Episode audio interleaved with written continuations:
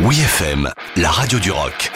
Les bonnes histoires du rock avec Dom Kiris. Il était une fois 21 Guns par Green Day. Green Day a démarré sa carrière en trombe avec l'album Dookie en 1994.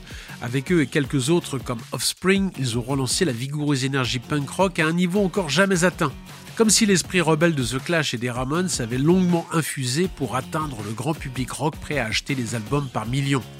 Héritier d'une conscience politique pour les nuls, le songwriter Billy Joe Armstrong a compris qu'il devait mettre en scène le malaise sociétal sous la forme d'un opéra rock. Après le carton d'American Idiot en 2004, le Power Trio n'était plus considéré comme des outsiders sympathiques, mais de véritables mentors d'une jeunesse en manque d'idéaux. Pour continuer de jouer au grand frère, le Power Trio n'a pas d'autre choix que de récidiver avec un autre album concept. Mais il a fallu pas moins de 5 années et 45 chansons écrites par Billy Joe pour mettre en route 21 Century Breakdown.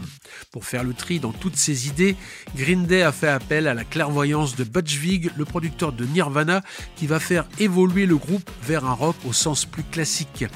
Au final, l'album est à prendre comme un récit musical en trois actes sur les déboires d'un jeune couple, Gloria et Christian, égarés dans l'Amérique du 21e siècle.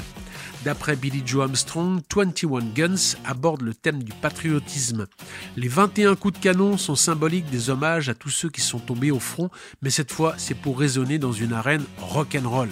Un journaliste de MTV a même comparé la chanson à un hymne pour téléphone portable à brandir en l'air.